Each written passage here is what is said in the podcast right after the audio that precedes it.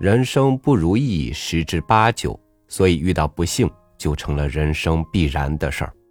此时不幸的人送关怀的人，陌生人，所有的人心态都不一样，但是因为这同样的不幸，而在内心起着变化。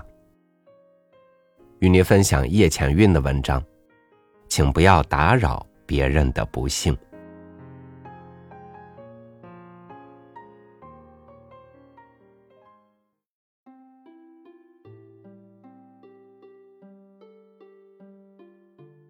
世界上的幸福大体是相似的：春风得意，长安花开，母慈子孝，鸡犬相闻。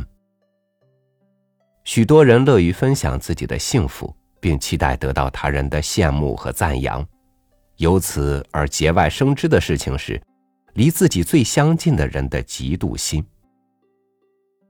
这世界上总有太多的人是这种心理。我希望你过得好。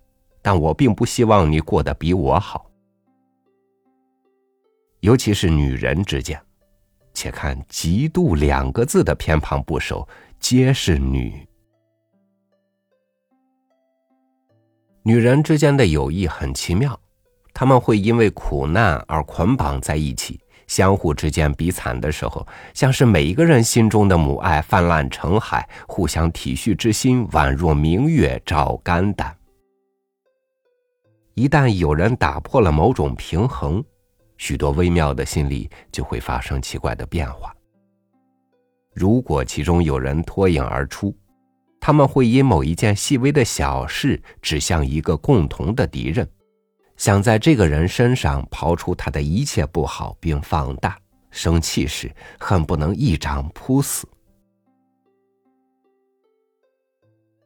历代后宫里的悲剧。触目惊心，放于生活，如果是超过三个一群的女人，也许比宫斗剧还要精彩。三天红花，四天紫草，谁敢说谁真摸到了女人心呢？世界上的不幸却千差万别，每个家庭都有自己的苦难史。每个人身上都印刻着不为人知的痛苦。一句“人生不如意之事有八九”，就概括了人是为受苦而来的。一撇一捺，站直了才是人。一张脸上的五官，眉毛、鼻子、嘴巴，正组成一个“苦”字。为了给明天一些希望。又发明了一个成语“苦尽甘来”。事实上，祸不单行的日子比比皆是，咬着牙把骨撑下去，希望明天会更好。一天又一天，被每一个明天哄老。老而无病，无疾而终，又该是人生多大的造化呀！那些我们所能看见的别人的幸福背后，还隐着多少不为人知的酸楚啊！从小就被教导，家丑不能外扬，不要在别人面前哭。村子里有一句话，大抵是对那些要面子到极端的人的抨击：屋头搅酱子，外头摆浪子。面子二字不是千金，却是千斤顶。太多时候，为了争那一口气，花了太多的力气，用来活给别人看。当有一天醒悟我应该为自己活着的时候，却发现自己不知不觉成了天地之间的中流砥柱，进不得，退不能，必须站直了，不能趴下。通常。我不再属于我自己，是从尴尬的中年开始。如果有幸是个身体健康的人，已然成为上天给予的最大福报。面对生活的赏赐，幸与不幸都成了长在自己身上的骨肉，再不会像年轻时那般轻薄愚蠢。听见明星丑闻、贪官落马、敌国动荡，就会心生快意。看见竹外桃花三两枝，一江春水向东流，就脱口而出：“岁月静好，现世安稳。”也更加深刻体会了那一句：“没有在深夜里痛哭过的人，就不配谈人生”的经典语录。人性那么复杂，并非是用一个好字和一个坏字来简单衡量的。砒霜和蜜糖在甲乙之间互相转化的过程，充满了戏剧和沧桑。谁的生命都在一个又一个的抛物线中起伏，高空时需要克服恐惧，低谷时要有仰望天空的勇气。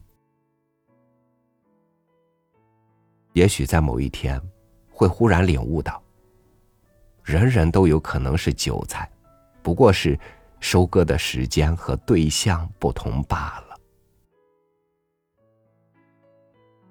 不要去打扰别人的幸福，是一句口头上的蜜糖。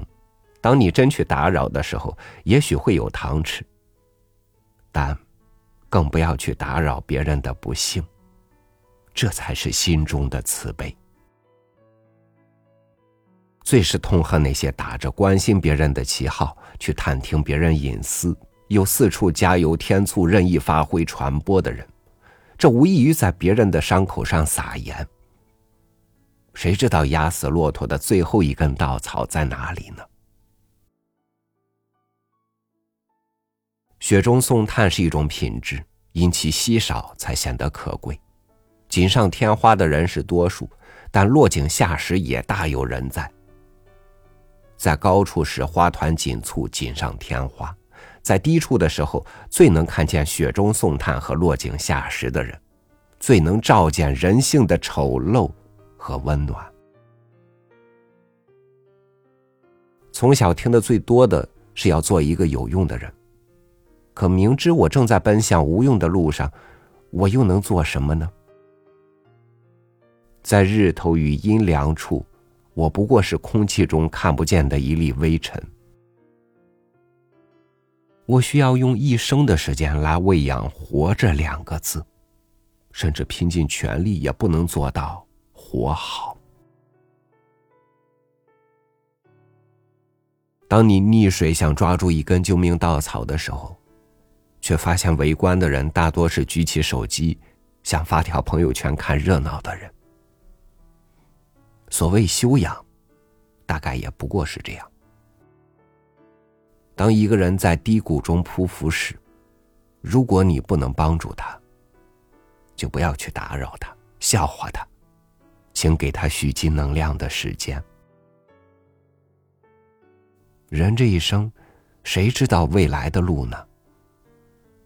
河东与河西，长长短短几十年，幸与不幸，我们都要心怀慈悲，走过。路过，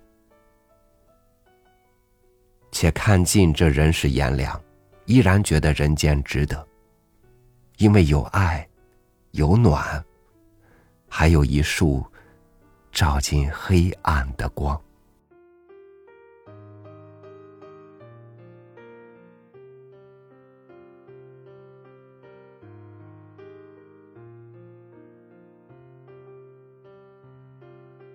喜庆的事儿往往传得不远，并且很快被人淡忘，人们反而更愿意去提及那些不幸的事儿，在他们那里去表达自己的善良关怀，更是去体会一种因为自己没有遇到这种不幸，就反而好像是幸福了的满足感。感谢您收听我的分享，我是超宇，祝您晚安，明天见。